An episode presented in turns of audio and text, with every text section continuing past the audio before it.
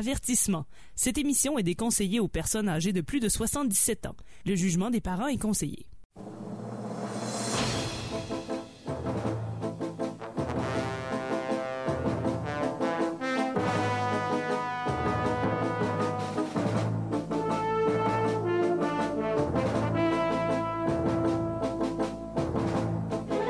Amateurs de bande dessinée de Gogno et de Matraque Molle, bienvenue à E égale RG2, votre rendez-vous tintinoludique en partenariat avec la chaire de recherche en études tintinoludiques de l'Université du Québec à Beauceville.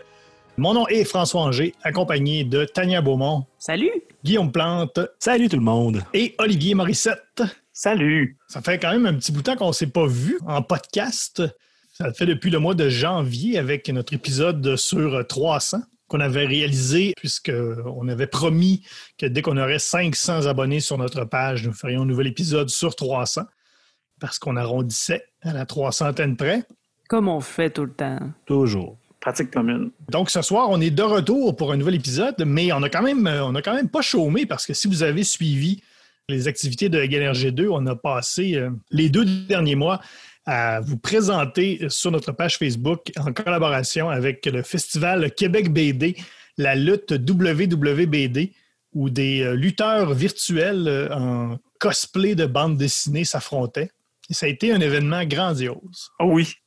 Là, ça n'a ça, ça a pas l'air dit, là, mais tu sais, il fallait voir. Hein? fallait pas juste l'entendre. Il fallait surtout, le- surtout le ça. voir. oui.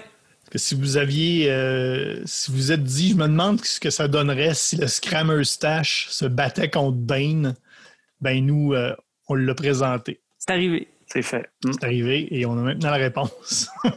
C'était l'événement avec le ratio effort-pertinence le plus surprenant que j'ai vu. Ouais. D'ailleurs, on remercie tout le monde encore si vous, si vous êtes à l'écoute, euh, d'avoir participé, d'avoir fait des commentaires. C'était vraiment excellent. Ça a été une grosse partie du plaisir qu'on a eu à faire euh, cet événement-là. Ouais, puis c'était le fun de vous avoir en presque direct. là. Les commentaires étaient en temps réel. Là, on vous parle, mais même si vous nous répondez, on on n'entend pas. Fait que c'était le fun de, de vous savoir là. Si, tu sais, on a le, le- nouveau terme, sais, présentiel, les commentaires des gens, c'est en commentiel. T'es en direct. En tout cas, merci, merci à tout le monde. En direct ciel. En directiel, c'est bon ça.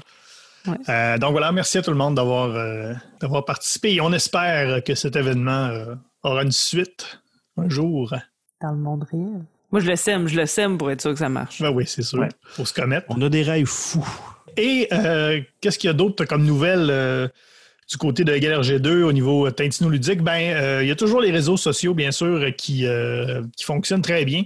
Donc, si ce n'est pas encore fait, euh, abonnez-vous à notre page Facebook. Donc, euh, GLRG2. Sinon, il y a notre compte Twitter, E ERG2. Vous pouvez également utiliser notre hashtag MatraqueMolle, le meilleur hashtag de l'univers. Et euh, grosse nouveauté dans le domaine du réseau social, on est maintenant sur Instagram. Donc, euh, en plus de nous écrire, vous pouvez maintenant nous envoyer des photos. Donc, envoyez, Enfin! oui, envoyez-nous vos plus belles photos de Matraquemol avec le hashtag Matraquemol ou sinon, comme Tania euh, aime bien nous le, nous le rappeler, des photos de vous en train de nous écouter? Oui, j'ai toujours envie, euh, une espèce de curiosité morbide, j'imagine, de, de savoir ce que vous faites quand vous nous écoutez. Égal RG2 sur Instagram, c'est la, c'est la grosse nouveauté. On n'est pas sur TikTok encore, mais euh, Non, mais si vous voulez nous envoyer des photos, est-ce que vous faites une danse TikTok sur pourquoi faut-il que Zorino parte, euh, nous autres, on est 20 partants. Ah ben oui, je me créerai un TikTok pour juste ça, pour ça. pour le recevoir. On le relaiera dans nos réseaux. Mais oui, c'est écoute, faut que ça se fasse, Guillaume. là. Important. Alors voilà, on veut ça euh, pour le prochain épisode. Donc, ce soir, de quoi on va parler? Si vous connaissez Égal RG2 depuis le début, vous savez qu'on a commencé en parlant euh, uniquement de Tintin. On a fait la rétrospective complète des albums de Tintin, mais on n'a jamais parlé des films. Pour une raison quand même très bien, euh, très simple. C'est juste parce qu'à la fin de la première saison, il nous restait deux épisodes et on a préféré euh, inventer des albums de Tintin qui n'ont jamais existé et faire un- épisode récapitulatif où on faisait juste redire ce qu'on avait dit pendant toute la saison. Donc, on n'avait malheureusement pas le temps de parler des, euh, des films. Mais de toute façon, notre slogan, c'était qui dit été dit BD, pas qui dit été dit film. Non. Il n'y a aucune saison pas, hein. qui rime avec film. Qui dit été dessiné? Ah ben oui. Non. Non, OK. Je veux pas. Je veux pas. Alors, mais il y a aussi une raison euh, beaucoup plus euh, technique pourquoi on n'a pas encore parlé des, euh, des films de Tintin. C'est que euh, nous, à Galère G2, on est un peu contrôlé par un instrument qui s'appelle un goniomètre. Et Guillaume, qu'est-ce que ça fait un goniomètre? Ça mesure des gognos.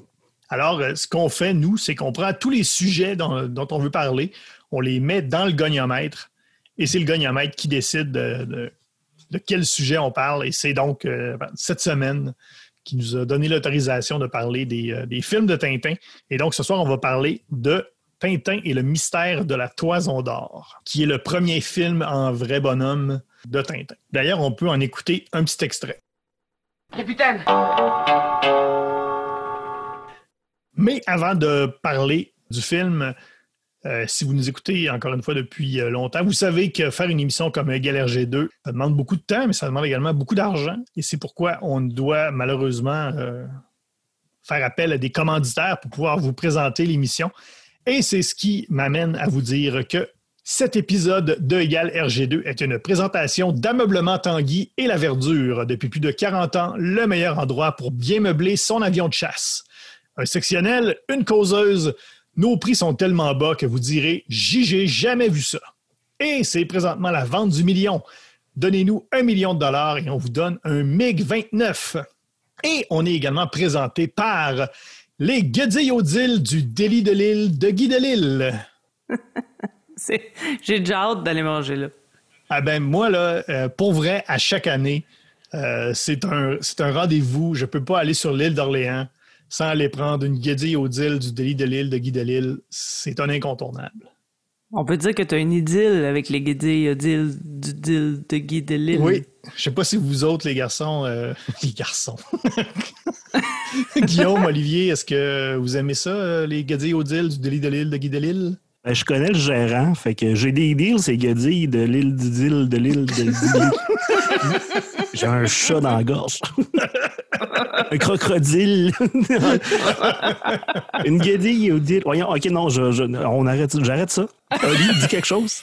Oui, j'ai- déjà voulu y aller, en fait. euh, je savais pas trop c'était où, là, fait que je voulais demander mon chemin, mais j'avais un bouton sur le bout de la langue, donc j'étais pas capable de, de dire euh, des Godil Fait que je- je- on est allé euh, penaud euh, chez McDo. Mais je me promets bien, je me promets bien d'y aller un jour. Odile. C'est vraiment, c'est vraiment très bon. Donc, on, on vous rappelle les au deal du délit de l'île de Guy de Lille. Il y a des bons deals euh, sur les idylles. C'est très bon. C'est Delis de l'île cieux. oui. Est-ce qu'il faut tourner à droite ou à gauche quand on arrive sur l'île? tu fais le tour, tu veux? Ah, ben, ça dépend de où tu pars. Toujours bien qu'un pont. Oui.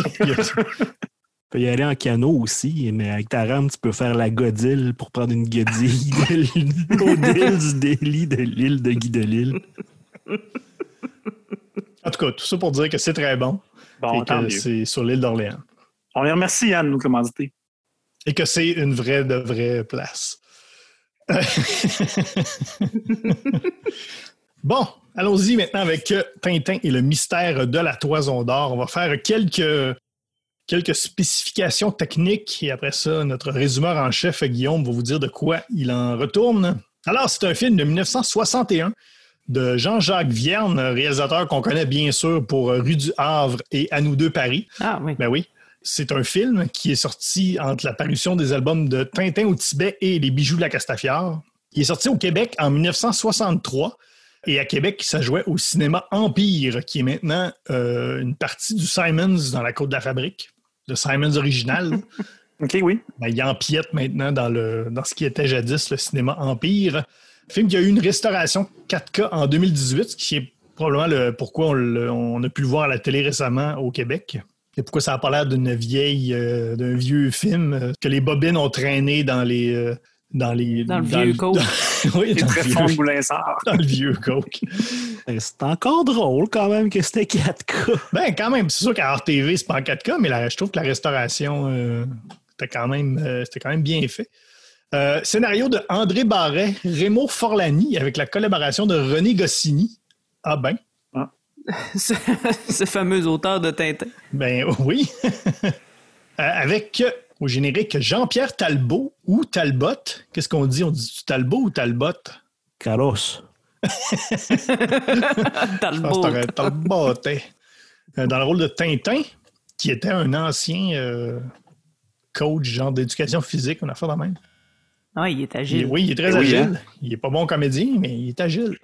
George Wilson dans le rôle du capitaine Haddock, qui est le père de Lambert Wilson, le comédien français, quand même euh, bien connu. Georges Loriot, professeur tournesol, et euh, deux doudes espagnols, pas crédités, dans le rôle de Dupont et Dupont. Et euh, Internet les décrit comme des notables espagnols. À son note. Ouais, il faisait le public es- espagnol avec ce casting-là. Non, mais tu sais, imagine, là, c'est le directeur du casting dit Hey, j'ai j'ai trouvé. J'ai trouvé nos Dupont. OK, écoutez, écoutez-moi bien. C'est des notables espagnols. Ils sont pas comédiens. Ils parlent pas français. Ils sont, Ils sont pas vra- pareils. Ils sont, ben, ben oui, ils sont quand même pareils. C'est des jumeaux. Ils sont vaguement similaires. Non, C'est comme si c'est des frères, euh, Ouais, chose, quelque chose, là, Garamol ou une affaire même. c'est des jumeaux non identiques, là. T'sais. Non, la presse de Madrid a dit Oh, Dupont et Dupont sont notables. voilà. Euh, ainsi que plusieurs autres acteurs doublés qui parlent pas français euh, dans divers rôles.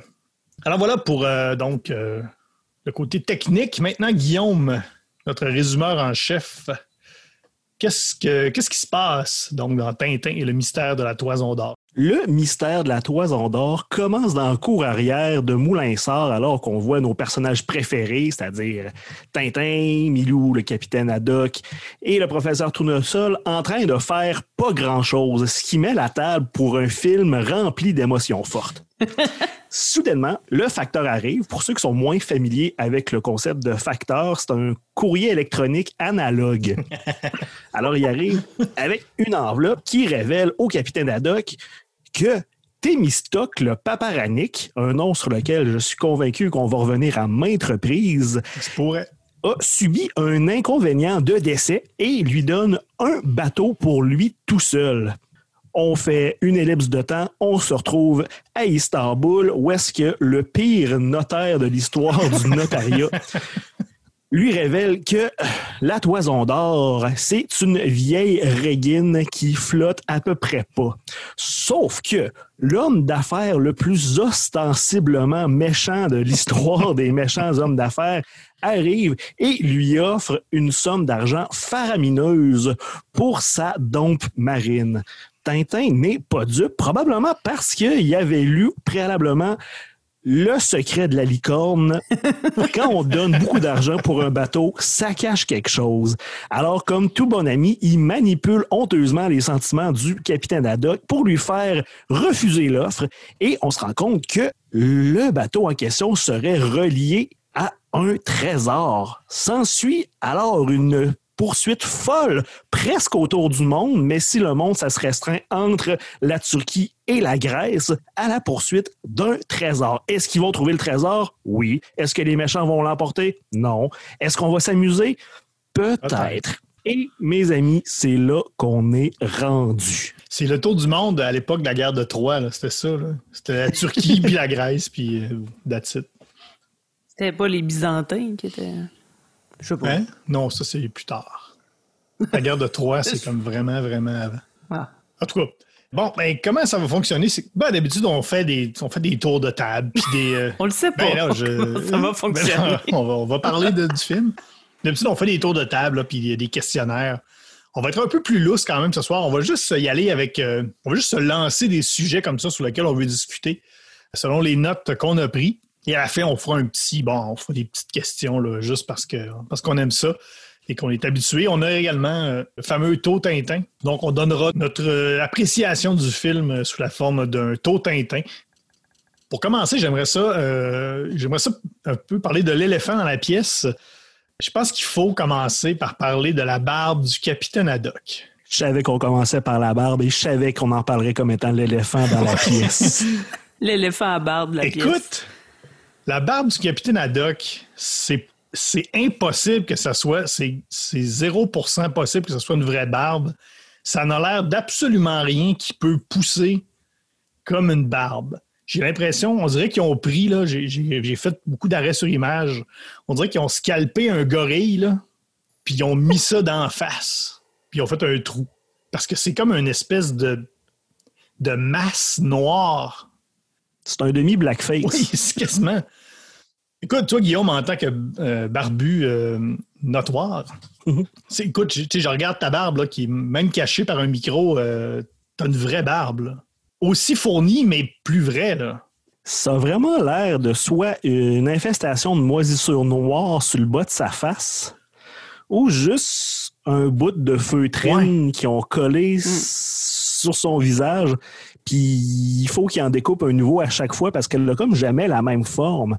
Ce qui me dérange vraiment, c'est que d'habitude, la moustache, ça recouvre la lèvre d'en dessous et ça se maintient là. Mais la moustache de la barbe du capitaine Haddock, ça y remonte le long des ben narines. Mais oui! Il y a sa barbe par-dessus les narines.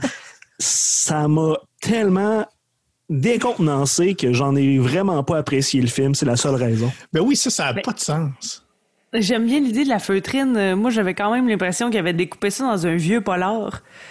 Puis euh, j'ai aussi l'impression qu'ils ont pris un bout du même polar pour faire les temples de tournesol. Ah. Ah oui, hein? Parce qu'il y a comme un, ouais, il y a comme un petit petite tempe, là, il y a des, cheveux. Lui aussi, capillairement, là, c'est un peu oui, bizarre. Oui, capillairement, il y a des euh, cheveux, oui. autant en avant qu'en arrière, là, dans Tournesol, mais ses tempes, j'ai l'impression que c'était découpé à même le, même polar que la barbe de Capitaine Haddock. Ouais, j'aime bien l'idée euh, du polar, euh, moi, parce que effectivement, si c'était de la feutrine, ça serait comme trois couches d'épais. Là, on voit que c'est comme un peu plus épais, puis puis je sais pas si vous avez remarqué, mais les favoris aussi du Capitaine Haddock, c'est comme juste deux ficelles, tu sais. Qui probablement sont là pour tenir le, le dipolar hein, dans, son visage. Du polar brossé. Ouais, mais la, perruque est quand même réussie, parce que de toute façon, je, suis allé voir quand même euh, des photos du comédien sur Internet et ce comédien-là n'a jamais eu de barbe de sa vie. Là, il est chauve. Euh. Donc, probablement que c'est une incapacité à faire pousser une barbe, mais il y a quand même, je pense qu'il y a quand même une limite entre pas capable de pousser une barbe puis se coller un, gros morceau de poêle noir d'en face. Ou, tu sais, est-ce qu'il y avait aucun comédien barbu de disponible ou je ne sais pas qu'est-ce qui s'est passé? Mais la barbe n'était pas très à la mode, je pense, dans ces années-là en Europe. Non, mais il y a des. Et je dis ça basé sur rien. mais il y a quand même la, la il y a une différence entre, mettons, la barbe pas à la mode et la capacité de faire pousser une barbe. Ça, a pas, euh, ça existait quand même. Oui, le poil d'en face était, était, quand même disponible. c'est George Wilson, c'est un, homme de théâtre. Fait qu'il a dû se dire Oh, moi, je suis capable de faire mon propre maquillage de scène. Sauf qu'il s'est pas rendu compte qu'un make-up de scène puis un maquillage pour la caméra, c'est pas le même animal. C'est un rôle compliqué. Là, ça prend, ça prend un, acteur qui, qui, sait conduire un bateau, puis qui est capable de crier sans arrêt pendant deux heures. Parce que le capitaine Haddock ne parle pas du long du film. Hein, non, non, il fait crier, c'est vrai. Ouais. Puis il conduit même pas un bateau, il, crie après les matelots pour que le bateau avance. D'ailleurs, moi, je trouvais que Capitaine Haddock, en humain, je trouvais que ça le faisait pas. C'est un, personnage, c'est un personnage point. J'ai l'impression que il était trop gossant, trop colérique, trop euh, en train de crier. Je suis comme, voyons, cette personne-là peut pas exister. C'est joué un peu gros, hein. Ouais. Mais c'est le seul qui joue, à peu près, Peut-être qu'il ouais, peut en met pour tout le monde. J'avoue que c'est le seul qui met vraiment un effort euh, pour avoir une performance euh, scénique. C'est vraiment une performance, des gros yeux, des grosses faces. C'est il y en beurre, il en beurre épais. Comme le disait Guillaume, euh, je pense qu'il joue pour le théâtre. Mais à l'écran. C'est ça l'affaire.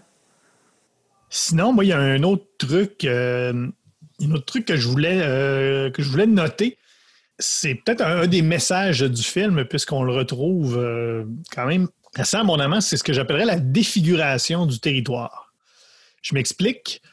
ça commence en fait pour vrai, quand, euh, quand, ils sont à Istanbul, quand ils arrivent à Istanbul, Tintin et Haddock vont s'acheter un vase dans deux magasins différents, mais qui sont sur le même coin de rue.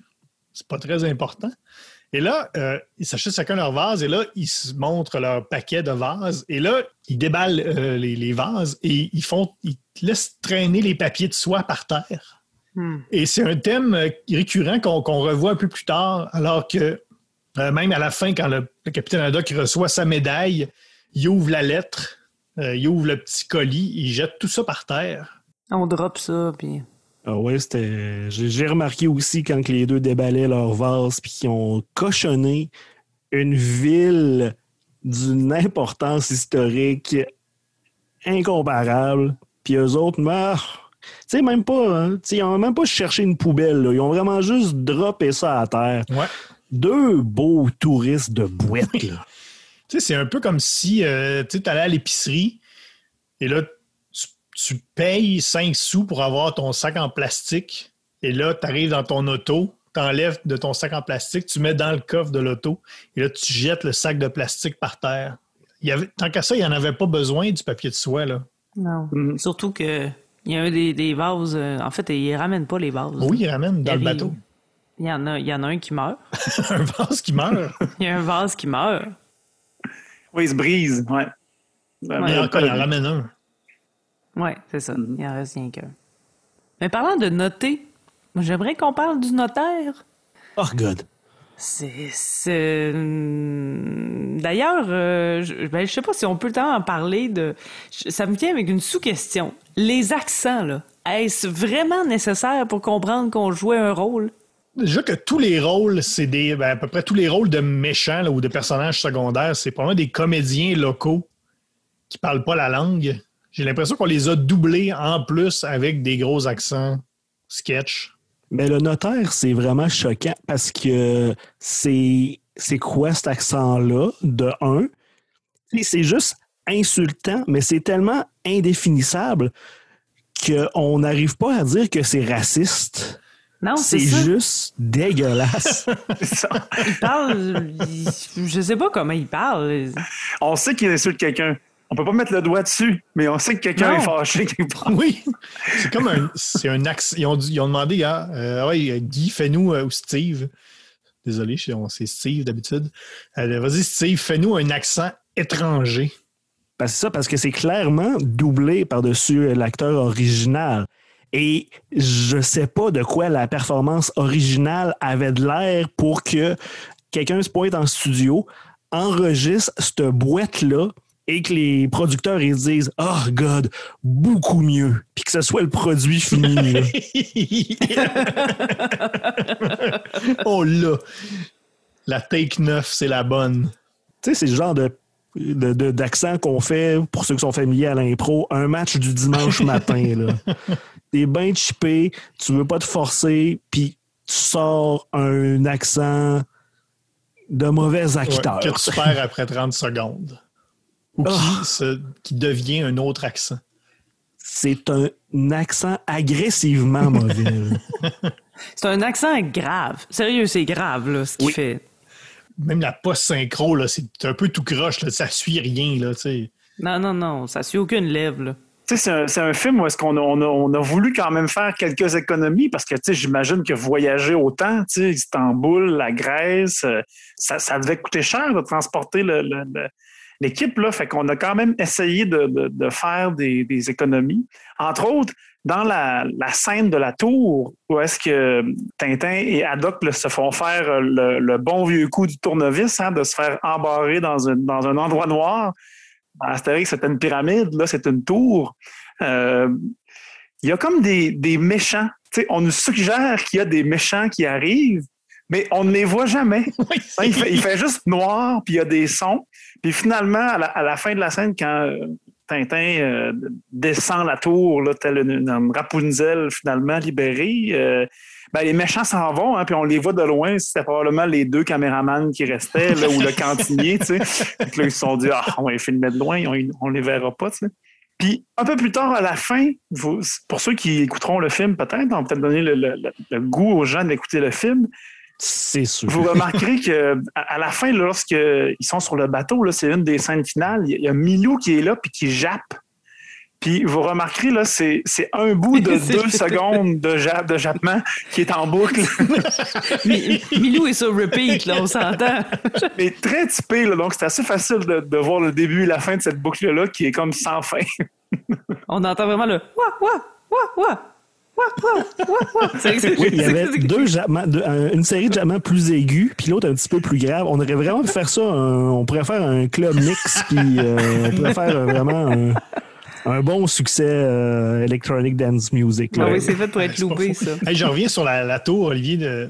Oui. La tour, moi, ce que j'ai bien aimé dans cette scène-là, c'est à un moment donné, quand il monte les marches, mais il monte les marches aussi sans arrêt. Mhm. C'est comme un loop. Ça m'a fait penser un peu dans les, dans les films de Mel Brooks, là. Mais c'est comme Mel Brooks, il aurait poussé ça comme un petit peu plus loin pour que ça soit comme ridiculement drôle. Oui. Mais comme eux autres, là, c'est- à un moment donné, ils arrêtent, là. Mais on voit juste vraiment les escaliers qui loupent sans arrêt. Puis là, c'est comme, on monte les escaliers, là, de façon un C'était clairement juste le même coin Ouais. d'escalier tout le temps filmé. Cette tour-là faisait un étage.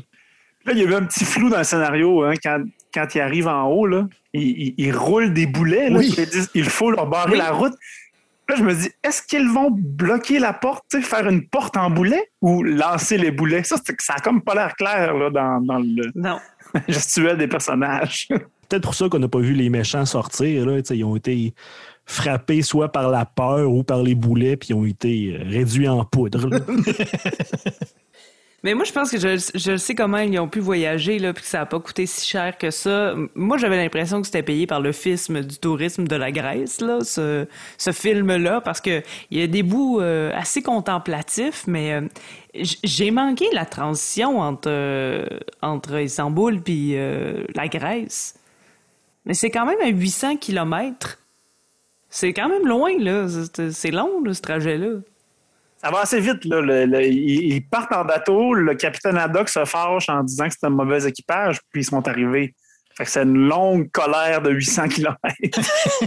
Ouais. Oublions pas qu'on était en on était en 61, fait qu'on n'avait pas encore la technologie pour montrer la carte puis le petit tracé qui part d'Istanbul pour se rendre à Athènes. J'ai Google Maps ici, là, entre Istanbul et Athènes. Là.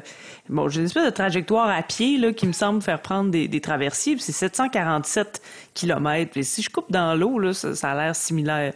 Fait que, À vol de poisson. ben, c'est quand même long, là. Faire ça avec son vieux Raffio, en tout cas. Ou avec la Santa Maria. C'est-tu là qui est sur la Santa Maria? Santa Maria, c'est pas Christophe Colomb? ça? Ouais, mais il y avait un bateau qui s'appelait Santa Maria aussi. Dans Ah, le il doit film. bien en avoir un paquet. Là. Ouais. Mais là, c'est la toison d'or. Ouais. Ben, j'écoute. Tu sais, c'est toujours bien la seule affaire qui va vite dans ce film-là. Alors qu'on Ah oui, puis après ça, il se promène dans le pays. alors qu'on passe il 10 va minutes voir. à regarder Istanbul. Et c'est beau, par exemple. C'est quand même beau, Moi, Istanbul. je- Moi, c'est Ouais. une ville que je. Faut donner Ouais, ça. Une ville que je connais pas, puis je trouvais que c'était beau, là, les scènes où on voit la ville, le, pont là, avec le trafic, puis la, la- la mosquée, tout Ouais. ça. Je trouvais ça, c'est très beau. Tu sais, faire les activités euh, touristiques turques, là, euh, classiques, là, acheter un vase, euh, fuir un gros baril qui, Oui. qui- qui te tombe après. tu sais, euh, du touriste, là. Tu sais, jouer au touriste. Un bon 22 ans avant Donkey Kong, euh, il nous faisait le coup du baril euh, tueur. là. Ça m'a vraiment surpris. Ben, on est beaucoup dans les choses qui déboulent. Hein. Il y avait le baril, après ça, on a lancé les boulets dans l'escalier de la tour. On était pas mal dans le C'est un déboulage. autre thème. Et euh, excellent, je le dis en anglais, excellent reveal après la scène du, du baril qui déboule. Quand on voit le, le vilain qui se montre et qu'on entend le fameux thème. À chaque fois qu'il y a un méchant dans le film, il y a tout le temps le. Mais on le sait, là, tu sais, juste à le voir la face, là. C'était pas nécessaire, là. Mais moi, je l'aimais, moi, ce- ce- cette guitare euh, un peu western-là. Là. Je l'ai noté, que j'aimais la guitare western. Quand ils ont fait le casting, c'est on cherche des dudes louches à Istanbul. Puis on dit à tout le monde, on vous engage, là. Idéalement, quelqu'un qui joue de la bass aussi. Moi, j'avais pas une très bonne version, là, de, je pense que je n'étais pas en 4K, là, fait que celui-là, là, qui, qui poussait les, les barils, là, qu'on voit quelquefois, il, il me ressemblait vaguement à Louis de Funès, là, ce qui amenait un Oui. côté comique dans, dans tout ça. Oui, il, y a- oui, il, y a- il était funaisien. Oui. Euh, je l'avoue. mais en, en 4K, un peu moins, mais euh, oui, je peux Mhm. comprendre que. Là, parlant des, euh, parlant des méchants, là, euh, faut bien avoir un leader des méchants qui s'appelle Carabine pour avoir des pistolets aussi inefficaces. Sérieusement, là, euh, être aussi armé. Il y, a un moment vers la fin sur le bateau où il y a un des méchants qui essaie de faire tourner son pistolet pour avoir l'air cool, puis il a juste l'air un peu niaiseux. Deux fois. On va deux qu'il soit il y a un méchant qui reçoit une balle dans la jambe à travers son habit blanc, il n'y a aucune trace de sang. Sérieusement, là, euh, il tire deux, trois fois sur Tintin et il revient en pilotant un hélicoptère. Tu sais, les pires pistolets ah de l'histoire. Sous l'égide ben- du méchant Carabine. Sérieux, c'est euh, le cordonnier mal chaussé. Là. Remarque, Tintin, quand il se fait tirer, peut-être qu'il l'a eu drette, au torse, mais la balle a ricoché sur sa côte. peut-être. Peut-être. Ben, justement, moi, j'avais noté ça, j'avais juste mis ça dans mes notes. Je, disais qu'il manquait un bon méchant. Parce qu'on s'entend que Carabine, c'est vraiment juste le, méchant, tu sais, comme le méchant international des films d'espionnage international des années 60, qui fait de l'import-export, bien, bien générique. Il y a un accent de bouette, puis il n'y a pas beaucoup de charisme de méchant. Tu sais, il y a quand même une face, il y a une face de pas fin, mais mais il me semble qu'il manque un petit quelque chose. il manque un petit. Je me suis dit, tant qu'à faire, mais il me semble qu'il aurait pu avoir Rastapopoulos. Déjà que l'autre gars, euh, son homme de main, il s'appelle Angora Poulos ou un truc comme ça. Ouais. Je me dis, tant qu'à ça, tu lui mets un monocle puis un cigare, puis c'est Rastapopoulos. Là. Mais oui, Carabine, il manque vraiment d'expérience de méchanceté parce que justement, euh, il essaie d'embarrer euh, Haddock et Tintin dans une forteresse. La seule forteresse qui s'embarre par dehors, mmh. d'ailleurs. oui. oui. J'avoue hein, qu'au euh, Moyen-Âge, euh, quand les, hordes de, de, de Saladins s'en viennent détruire ta forteresse, puis ils ont juste à ouvrir la porte. Peut-être pour ça qu'Istanbul a changé de main si souvent. C'est ça. Pendant toute cette supercherie-là, avec les gros jeux, les jeux de gros barils puis de, de forteresses, il aurait eu le temps mille fois juste d'envoyer ces gars dans le bateau, voler le mhm. bateau, parce que le bateau était juste gardé par le cuisinier, qui n'est pas exactement l'homme le plus dynamique. Aiguisé, le plus énergique euh, du lot. Il aurait juste pu se pousser avec le bateau facilement, mais non, ils ont voulu jouer de complications. Mais là, un peu.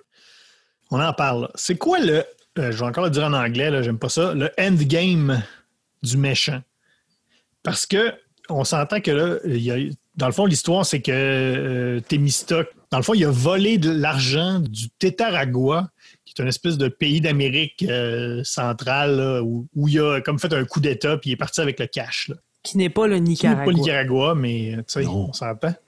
Donc, lui, le méchant, il pense que le trésor est sur le bateau, mais il n'y a pas rien qui nous fait croire qu'il y, a un trésor sur le bateau. Euh, c'est quoi son, c'est quoi son mhm. but avec le bateau? Ben moi, je pense que c'est quelque chose de plus parce que finalement, en plus, on apprend que, Carabine était un des complices de Paparanic. Fait qu'ils se sont séparés le, trésor. En fait, Paparanic a pris comme euh, la moitié, puis les quatre autres comparses ont eu chacun un quart du trésor. Fait qu'il a quand même déjà eu sa part de, cette, de mhm. cet or-là. Puis en plus, il semble bien rouler sur l'or avec sa, sa compagnie d'import-export qui, j'imagine, plus tard deviendra la compagnie Lacoste, hein?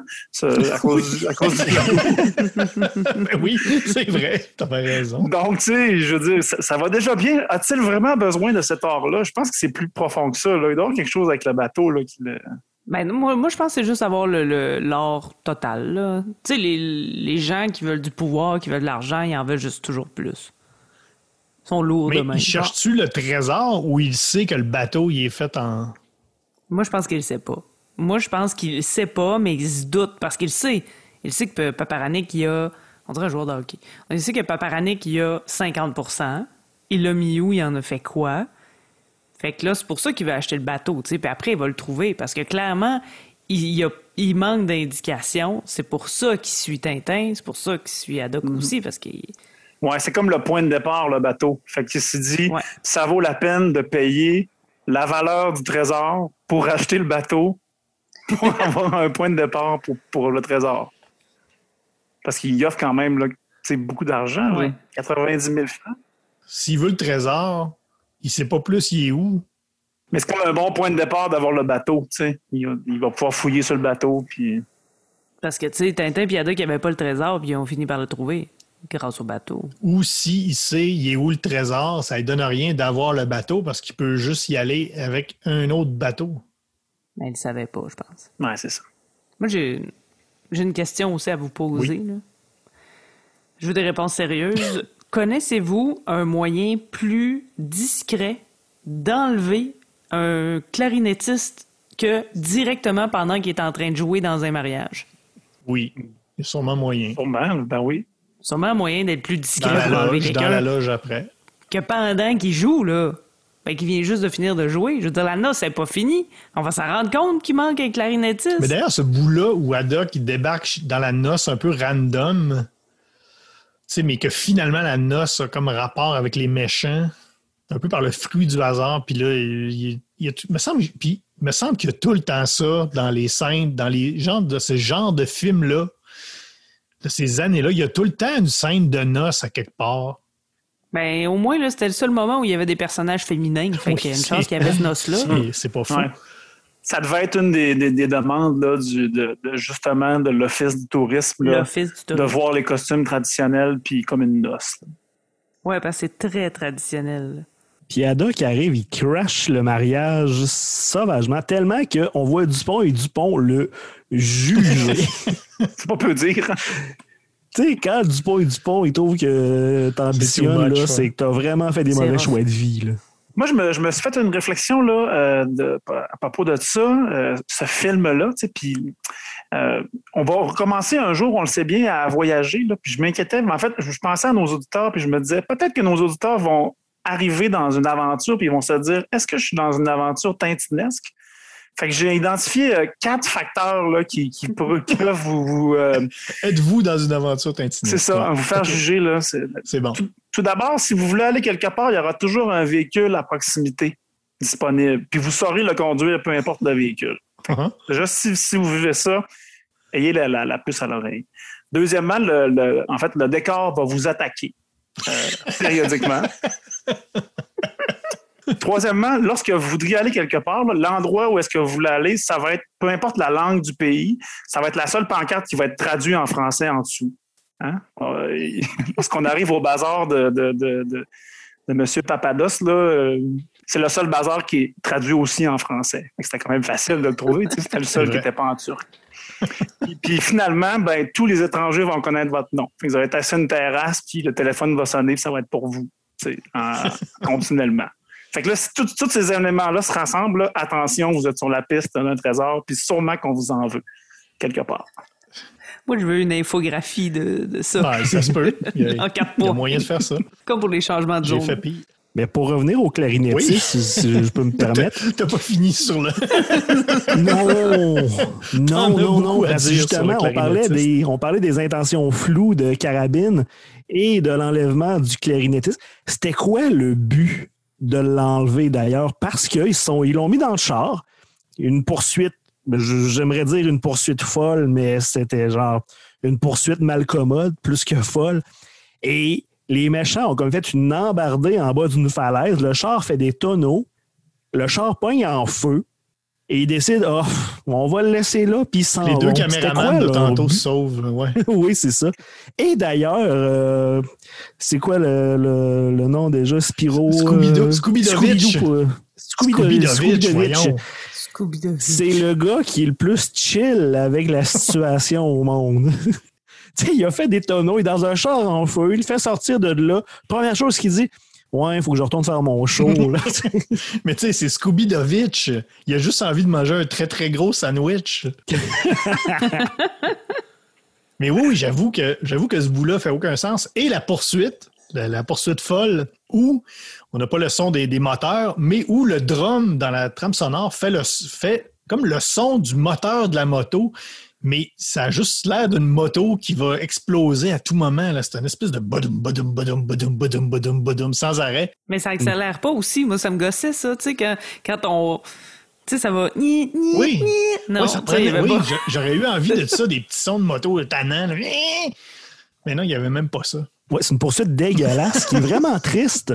Parce que Angora Poulos, qui était dans cette scène-là, il est joué par Marcel Bozufi, qui était dans la scène de poursuite dans The French Connection, Ah ouais? que c'est une des meilleures scènes de poursuite de l'histoire du cinéma. Puis il est également dans, le- dans celle-là. Pas la meilleure. Mais on apprend, Ouais, hein? Chaque chose et son contraire. Hein? Ouais. Tu parlais tantôt de, de- de- d'avoir toujours un véhicule à, à proximité. Il faut aussi mentionner que, euh, encore une fois, pour nos amis qui vont retourner euh, en voyage, que euh, le vol du dit véhicule n'aura aucune conséquence pour vous. Ah cette moto-là appartient à qui? On le sait pas. La personne ne, ne- ne cherchera pas à avoir sa moto. Là. C'est comme. La pire conséquence que tu peux avoir, c'est de faire la vaisselle. C'est vrai. C'est vrai. Pour un petit souper, là, il n'y aura pas beaucoup d'invités. Ça va être une petite vaisselle.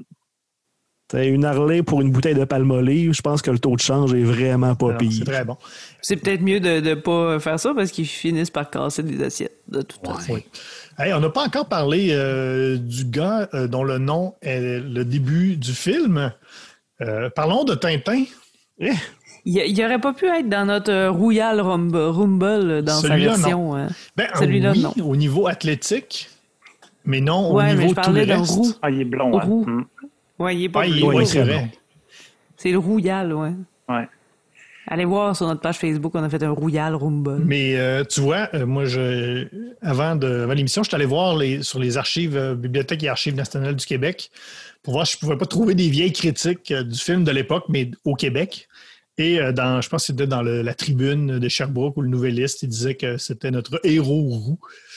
Donc, ça confirme. là. Si euh, le Nouvelliste, en 1963, dit que Tintin est roux, je pense que ça clôt le débat, moi.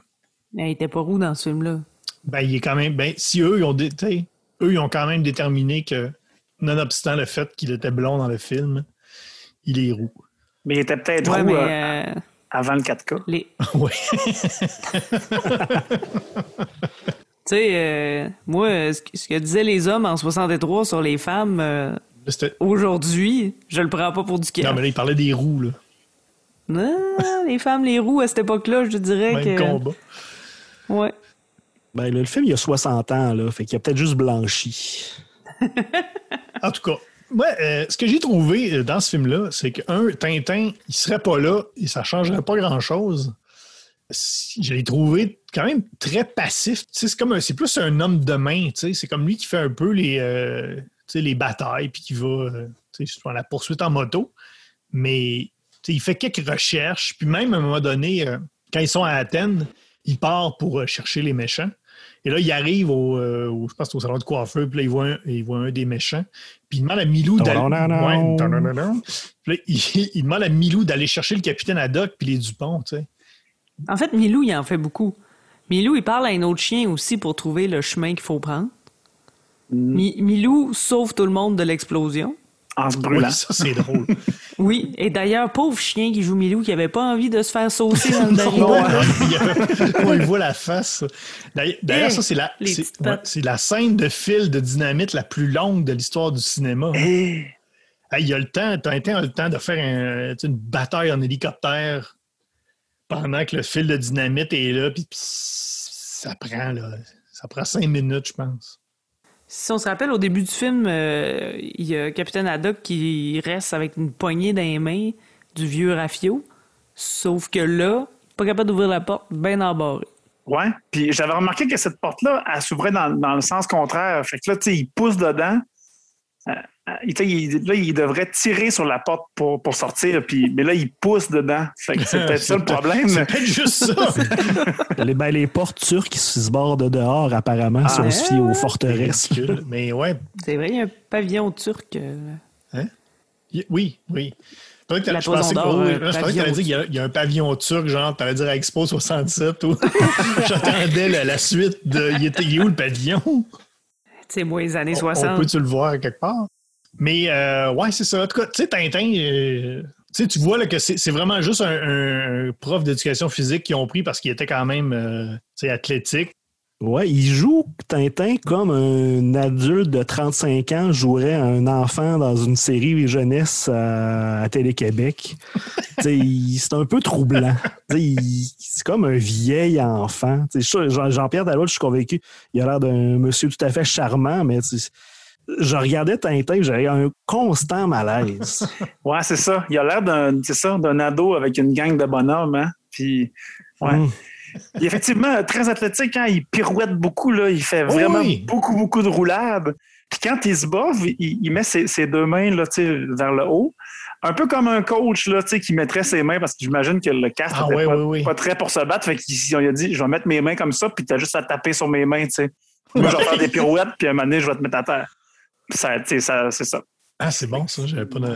Ben, le gars fait du judo, là. Je pense que euh, il fait du sport, il a un toupette, puis il fait du judo. Fait que je pense qu'il y a les trois ingrédients pour faire Tintin.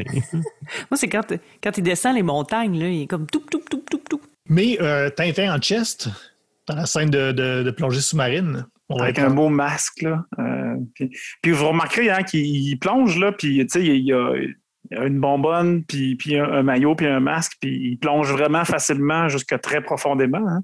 Ce qui souligne encore une fois que son squelette est probablement constitué d'un alliage très résistant et lourd. hein. Ah, merci. Merci, Oli. Fait que, encore une fois, au moins ça, cette, cette trame narrative-là a été respectée. tu sais. C'est encore une fois Wolverine. Euh, sinon, euh, encore par- parlant de chest, qu'est-ce qu'on pense du capitaine Haddock dans sa camisole sexy? Quand il se pogne, euh, il se. Hein? Il essaye de se. Tu sais, quand il est dans sa camisole blanche, là, avec son. euh, J'étais mal à l'aise. J'aurais aimé que son poil de chest ait la même forme que sa barbe. opaque, Ça ouais. remonte un peu jusque dans le Ouais. cou, ses côtés. là. Le reste du polar. une espèce de tapis opaque, là, frat, noir. ouais, il a complètement le torse couvert de poils, sauf un spot chauve qui a la forme de sa barbe, justement, le négatif. T'allais dire un spot chauve Ça, avec un, de- encre. de bateau, oui, je pense que c'est ça. ça, ça hey, avoue. Ça prend ça. Oui. Écoute, si on fait une relecture en 4K, ils peuvent bien rajouter ça après, là, en CGI. Sinon, quelques, quelques autres trucs que j'ai euh, que j'ai notés. À un moment donné, Tintin dit qu'il boit jamais d'alcool. Encore une fois. Yeah, right. Hum, hum, on se rappelle. Ouais. Hashtag aquavite. Ce qui est, oui, ce qui est très, très faux. J'ai noté aussi, euh, ça donne pas grand-chose de crier en français « appeler un docteur » à des Grecs. Ah, Seigneur qui font rien, hein? Surtout avec l'arme du crime dans la main, là. Ouais. Ouais. Gros niaiseux. Sérieux, là. Ça aussi, c'est un des pistolets qui fait pas grand-chose, là. J'ai aussi, qu'est-ce que j'ai noté? Abus de monocle. Et vous remarquez au début et à la fin, d'ailleurs, on va, on va s'entendre sur une affaire, là. La scène du début puis à la fin, là, ils les ont filmé une après l'autre, là, puis ils ne se sont pas posé de questions sur le fait que le linge allait être pareil. Là. Certain. Non, il reporte son petit débardeur euh, carotté. Il est habillé pareil, pareil, et il a un énorme monocle, mais sketch monocle. Tu sais, un peu comme dans, euh, comme dans Top Secret, là, quand, le, Oui. quand on voit Peter Cushing avec la grosse le loupe. Là. Ben, son monocle est à peu près gros comme ça. C'est, il est absurdement gros. Et si je peux revenir, justement, tu parlais de euh, quand il se faisait faussement accusé d'avoir tué euh, euh, le, le- le grec, puis il y avait la, la l'arme du crime. C'est comme la deuxième partie du plan de à mon beau-fils dans Astérix et Cléopâtre. La première fois, c'est de le perdre dans pyramide, puis après ça, c'est les envoyer en tôle euh, en les faisant accuser de meurtre à tort. Fait que quand tu m'as dit que Goscinny a participé à l'écriture du scénario, Hmm. il a vraiment cannibalisé du- des trucs pour écrire Astérix et Cléopâtre quatre ans plus tard. Ah ouais. C'est sorti en 61, Astérix et Cléopâtre en 65, et je m'étais dit, voyons, ils ont tous pris ça Astérix et Cléopâtre, mais non, tout sorti avant. puis là, tu Ah, ah, ah. Bravo. Mais ça donnait un- de quoi de mieux après. Fait que ça aura au moins servi à ça. Mhm. Il y a peut-être une scène coupée euh, du film où euh, Tintin et Haddock euh, ont faim, puis là, ils chantent des chansons sur le manger. Anton Carabine fait un gâteau. Oui. J'avais noté aussi dans la bataille où, euh, sur le bateau, quand il se bataille avec, euh, avec un des marins sur le bateau, Tintin, on dirait qu'il il veut prendre le perroquet pour attaquer le marin, puis là, on dirait qu'il se retient à la dernière seconde. On dirait que son idée de départ, c'est de prendre le, le perroquet et d'y en sacrer un coup. Ouais, c'est son réflexe premier, tu sais. Puis après, ça, il se souvient de toute la thérapie qu'il a faite après Tintin au Congo, puis il se dit C'est non, vrai. c'est vrai, Tintin. Laisse les animaux tranquilles. Fais pas ça. Parce que oui, il se, il se bat contre un marin qui était un méchant, qui s'est infiltré dans l'équipage. Ah, Capitaine Haddock, qui c'est vraiment le pire responsable des ressources humaines de l'histoire. Hey, ça passerait pas en 2021, là. Dans son staff, il y avait deux méchants, un policier, puis le seul qui restait, c'est le, le cuisinier Claudion. Quel mauvais comédien, de un. Mais il faut juste que je ramène au début. Sa première réplique, c'est Tintin lui dit bonjour. Il répond Êtes-vous le capitaine Tintin il dit Ben non, je suis Tintin, c'est juste mon nom est dans le film. Et là, Claudion, il répond il lui sort spontanément la fois où Thémistocle Paparanic, il, était, il chillait sur le pont avec lui, il a calé un 41 de rhum, puis il est mort. Avec la même émotion que s'il avait dit Ouais, je suis allé aux pommes en fin de semaine. Tintin, tout ce temps-là, il est comme il encaisse le coup avec euh, désinvolture et bonhomie. Il fait comme Ah ouais, c'est bien correct. Bon, naturel. Ça m'a vraiment troublé. Il en a entendu une autre puis une autre des histoires de, de capitaine de bateau sous. Hein. Fait un moment donné, tu deviens un peu. euh, ça t'impressionne moins. Hein. Tu sais, il attend, il attend que euh, Haddock il passe au. Il, il trépasse euh, avec une petite gorgée de trop, là. Il sera pas Mais surpris. non, c'est sûr. Tranquillou. Je crois que là-dedans, Haddock, il est pas mal à la pipe à l'eau, hein, Ouais. de façon quand même assez sketch. Ben, il boit aussi. Oui, oui, mais ça, on boit quand même pas vu ça avant. Il était pas en Turquie. C'est vrai. Puis on se questionnait ses intentions de carabine, mais Paparanic aussi, c'est pas clair son plan.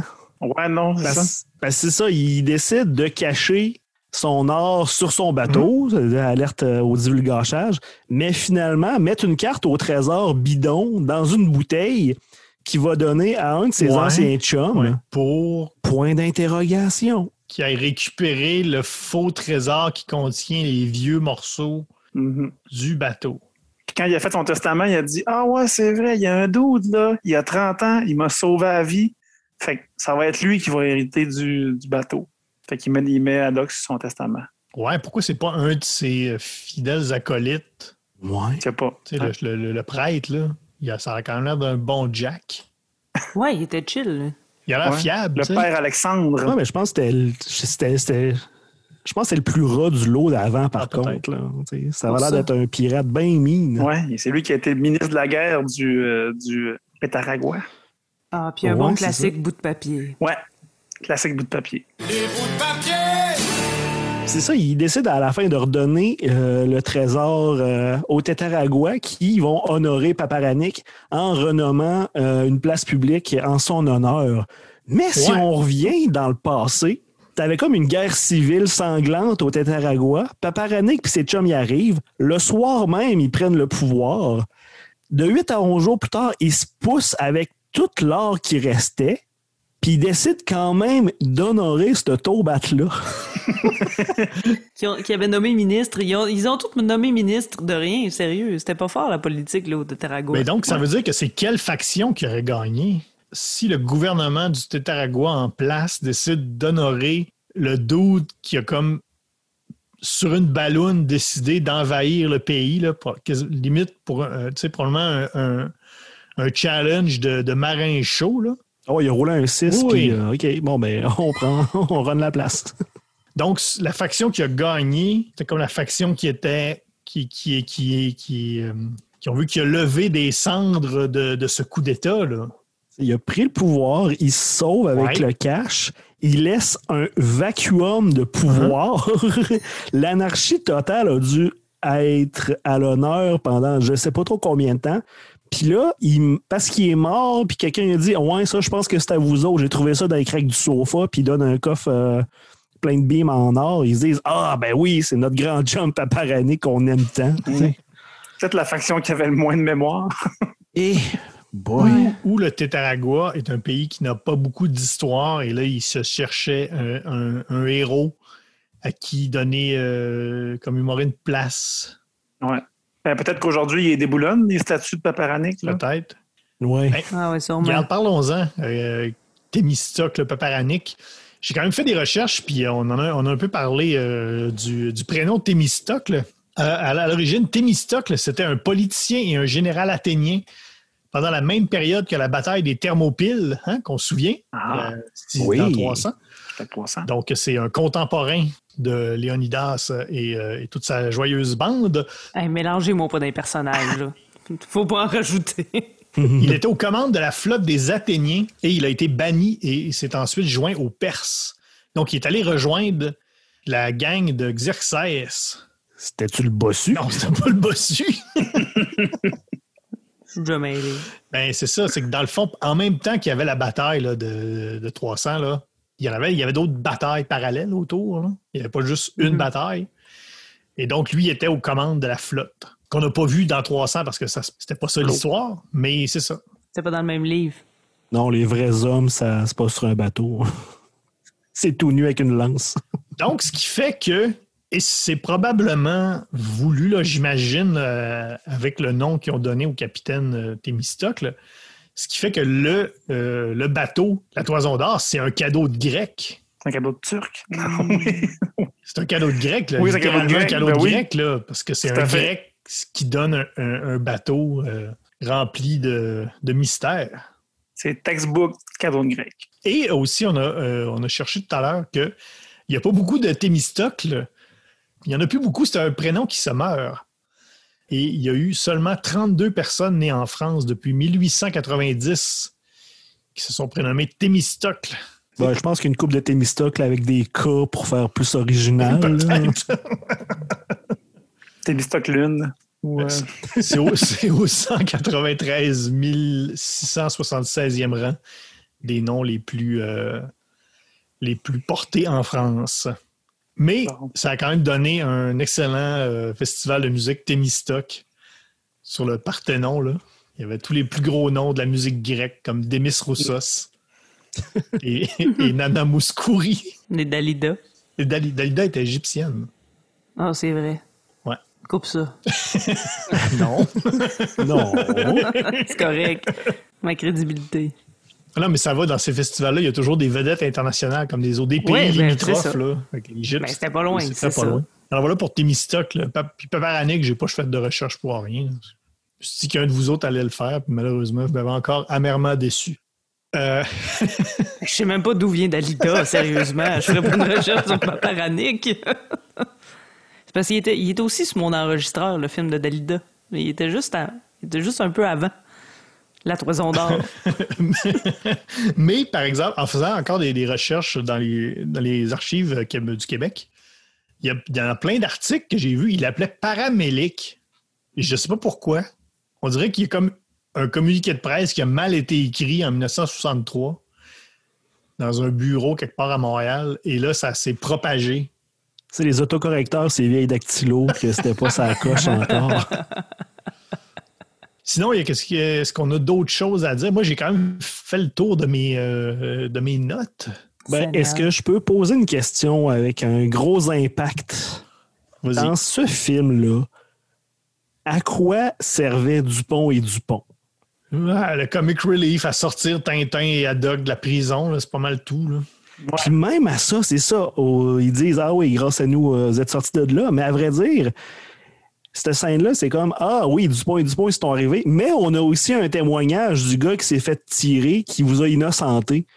Fait que c'est pas tant les deux taouins que le gars qui est pas mort qui les a sortis de là. Ouais, effectivement. Puis ben, une bonne blague Ouais. de, de, de Dupont Dupont déguisé en, en, locaux. Là. hein. Ouais, ça prenait ça. Mais ils servent jamais à quelque chose. servent à quelque chose.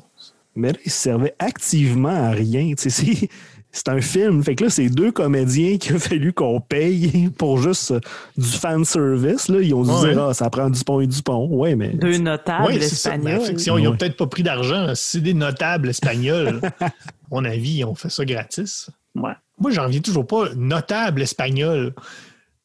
C'est, c'est- tu sais, dans, la- dans l'aristocratie, là, c'est sont où ces gars-là?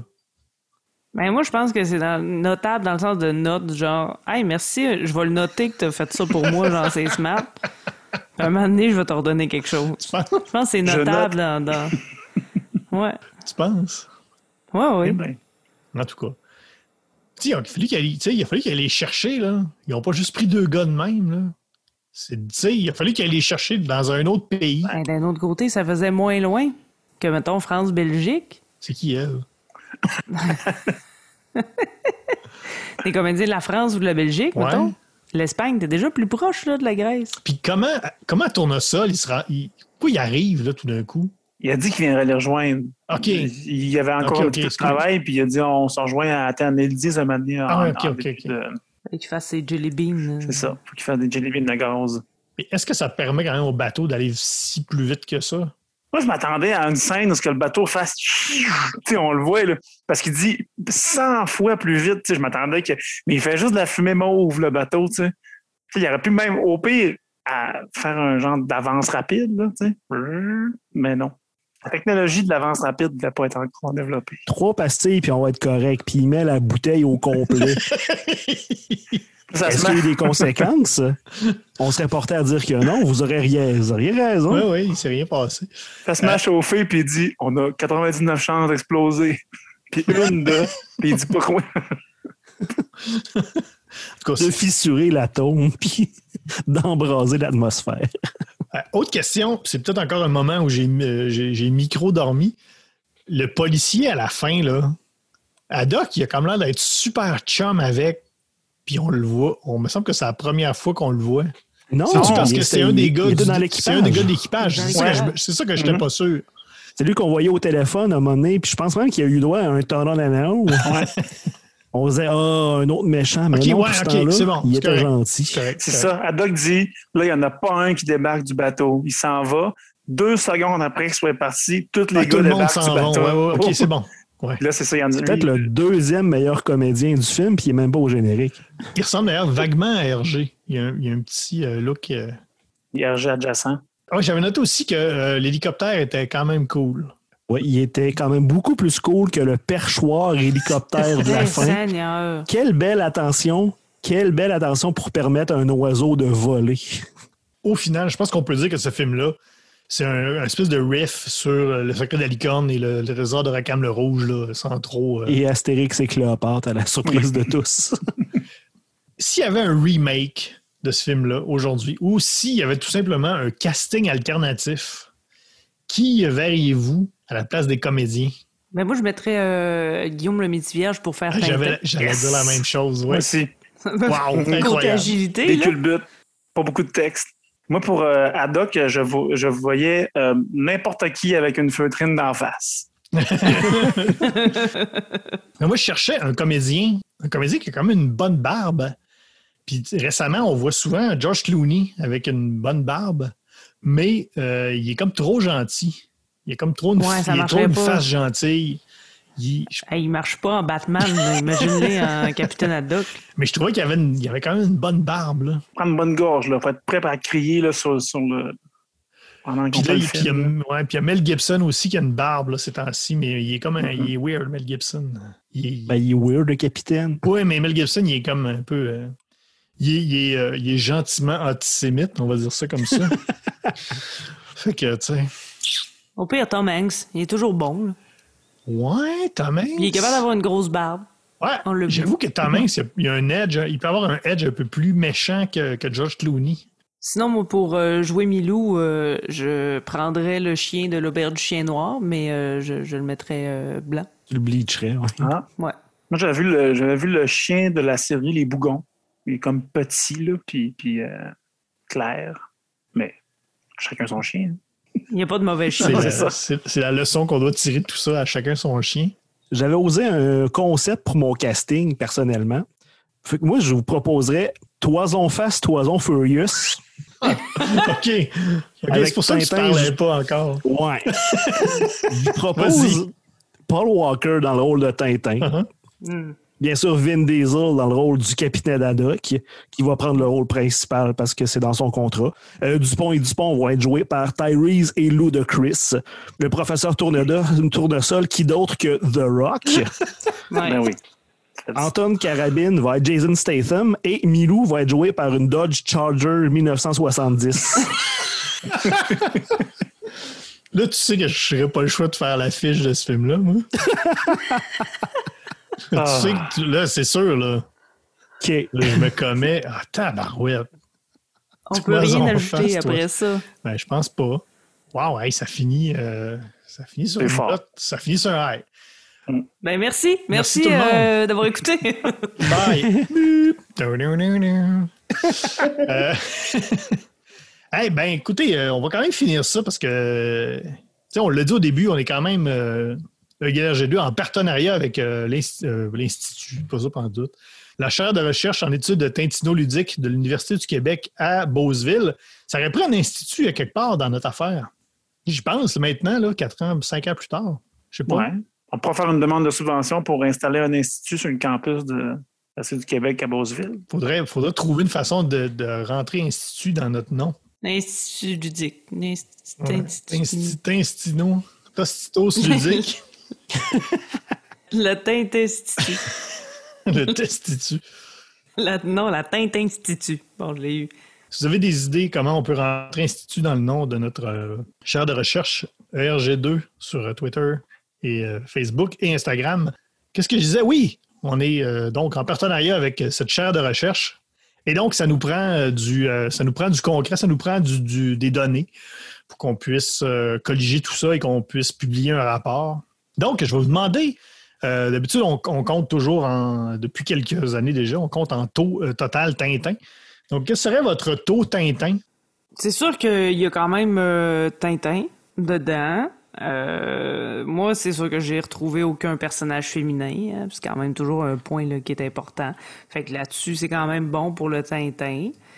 Mais je l'ai trouvé moins tangible que les BD. Ça m'a manqué le papier. Fait que pour ça, je vais donner euh, 66. Moi aussi, euh, ben, effectivement, on trouve des, éléments du Tintin. L'histoire est pas très surprenante. J'avoue qu'on la voit assez venir, mais euh, quand même, il y a, une intrigue. Euh, il y avait beaucoup d'astérix aussi, là. Puis, tu sais, euh, on, a été plusieurs à, faire la remarque, là. Puis même que finalement, on en a eu la révélation que c'est peut-être, c'était peut-être une pratique pour euh, Astérix et Cléopâtre. Donc, euh, j'irais à 71 Tintin. Ouais, c'est du Tintin. J'ai vu du Tintin, mais c'est comme un, un Tintin du Dollarama, là. Tu sais, euh, un I can believe it's not Tintin, si on veut, là. fait que. Tu sais, on voit que c'est Hergé, il a, il a donné la permission de faire le film, mais il a pas touché zéro puis une barre au scénario, encore moins à la mise en scène, ce qui est bien correct. Fait que moi, je vais être très dur. Je vais donner un 50 Tintin. Il manque un peu de magie. Tu sais, je pense que le fun de regarder Tintin euh, en bande dessinée n'est pas là. Et je vais y aller moi aussi, je donne 55. Ce qui nous fait un taux total Tintin de 60,5% Donc, ça passe. Ça, Ça passe, passe. mais ça fesse, là. Ça passe parce que le prof veut pas, euh, veut pas qu'on fasse des cours de thé, là. Je ne veux pas la revoir, le film. Ben voilà, alors euh, c'est ça pour euh, Tintin et le mystère euh, de la toison d'or. On verra qu'est-ce qu'on fait par la suite. Il reste au moins trois autres films officiels de Tintin. Donc, ça pourrait être une bonne, une bonne idée de, de, toutes les, de tous les passer en revue. Je nous commets. On est commis. Donc, je vous rappelle que si vous voulez euh, réécouter tous les épisodes de Égal RG2, c'est bien sûr en podcast sur euh, les, euh, les, les principales plateformes de podcast. Apple Podcast, Google Podcast, Spotify également maintenant. Vous pouvez communiquer avec nous sur les réseaux sociaux. Facebook, ERG, euh, E égale RG2. Twitter, même chose, E égale RG2. Instagram, sur E égale RG2, justement, vous pouvez aller voir toutes les rediffusions euh, de la lutte WWBD. Tout est archivé. Abonnez-vous pour voir l'affiche de Toison Fast, Toison Furious. Alors, ça a été bien agréable, encore une fois, de partager ça avec vous. Alors, euh, l'équipe de Égal RG2 pour ce soir, Tania Beaumont, Merci. Olivier Morissette, Merci, salut. Guillaume Plante. Merci tout le monde. Mon nom est François Anger. Moi, je vous dis à bientôt pour un autre épisode de Égal RG2. Bo no no no.